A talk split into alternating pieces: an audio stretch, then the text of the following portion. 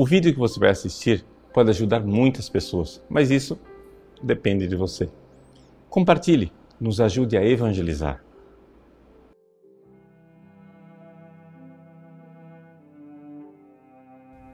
Em nome do Pai, do Filho e do Espírito Santo. Amém. Meus queridos irmãos, no Evangelho de hoje, Jesus continua na casa do fariseu, naquele banquete, e uma pessoa empolgada começa o Evangelho dizendo: Felizes os convidados para um outro banquete, o banquete do Reino dos Céus. É isso que a gente ouve em todas as missas. Mas Jesus conta uma parábola dizendo: Não, pera, pera, pera, pera. Sim, felizes os convidados, mas é preciso aceitar o convite. E, no entanto, as pessoas dão tantas desculpas para não ir para Deus e continuar apegadas a este mundo. Comentando as desculpas que estão no Evangelho de hoje, Santo Agostinho nos recorda daquela passagem da primeira carta de São João, que diz que no mundo o que existe é a concupiscência da carne, a concupiscência dos olhos e a soberba da vida. Essas três realidades se encaixam perfeitamente, segundo Santo Agostinho, nas três desculpas que são aqui apresentadas. Por quê? Porque, na realidade, as pessoas ficam hipnotizadas com este mundo e se esquecem de Deus. E este é o grande problema da igreja hoje. Que as pessoas ficam hipnotizadas com o mundo, são mundanas e acham que com isso irão um dia para o banquete mas só vivem dando desculpas para não dar o passo e ir para Deus. Vamos analisar essas três desculpas conforme aquilo que Santo Agostinho nos coloca. A primeira coisa, a primeira desculpa é aquela pessoa que diz que é, eu comprei um campo, eu não posso. Santo Agostinho aplica aqui a soberba da vida. Ou seja, esta hipnose que nós temos com o ter, com os bens materiais. E veja que, no fundo, no fundo, muita gente vive dessa preocupação.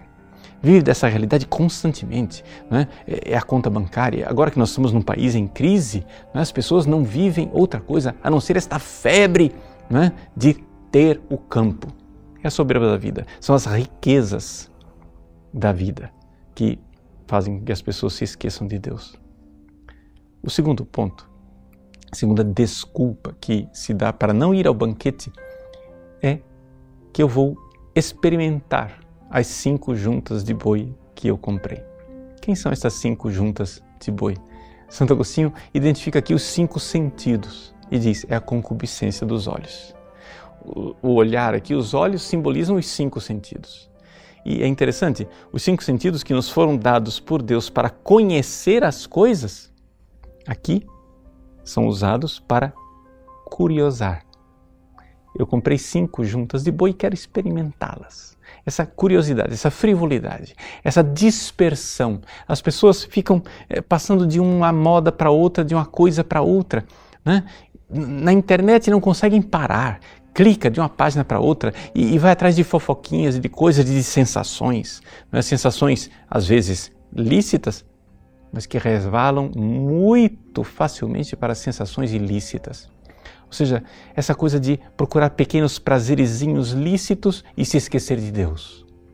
E depois cair naquilo que são as sensações ilícitas, simbolizadas pela concupiscência da carne. É a última desculpa que é dada no Evangelho.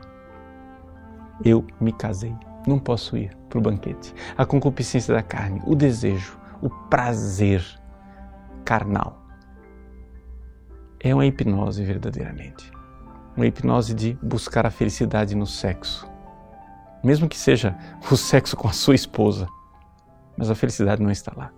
Eu não estou dizendo que o sexo com a sua esposa seja pecaminoso se você faz sexo aberto à vida. Graças a Deus, glória a Deus. Mas o que eu estou dizendo é que a felicidade não está lá.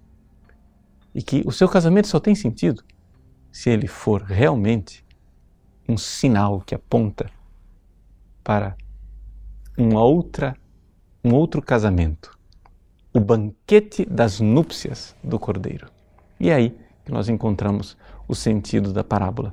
Esta festa de casamento em que se une Deus e a humanidade, esta grande festa para a qual Deus nos convida, Mas para irmos, nós precisamos deixar de lado aquilo que é a hipnose deste mundo, a mentalidade mundana que se apossou de nós e às vezes se apossou de pessoas que se acham muito católicas, muito cristãs. Então deixemos de lado essa hipnose, deixemos de lado a concupiscência da carne, a concupiscência dos olhos e a soberba da vida. Deus abençoe você. Em nome do Pai, do Filho e do Espírito Santo. Amém. Gostou do nosso conteúdo? Pois bem, o nosso site faz questão de ser um eco da doutrina católica, do magistério de sempre. Muitas pessoas escrevem para nós diariamente dizendo que mudaram de vida, dando seus testemunhos. Quem sabe uma dessas pessoas que está esperando para mudar de vida é um amigo seu. Nos ajude a compartilhar, nos ajude a evangelizar. Se você curtir a nossa página, compartilhar nas redes sociais, pessoas podem salvar as suas almas. Deus usa instrumentos tão simples para transformar os corações. Que Deus abençoe você.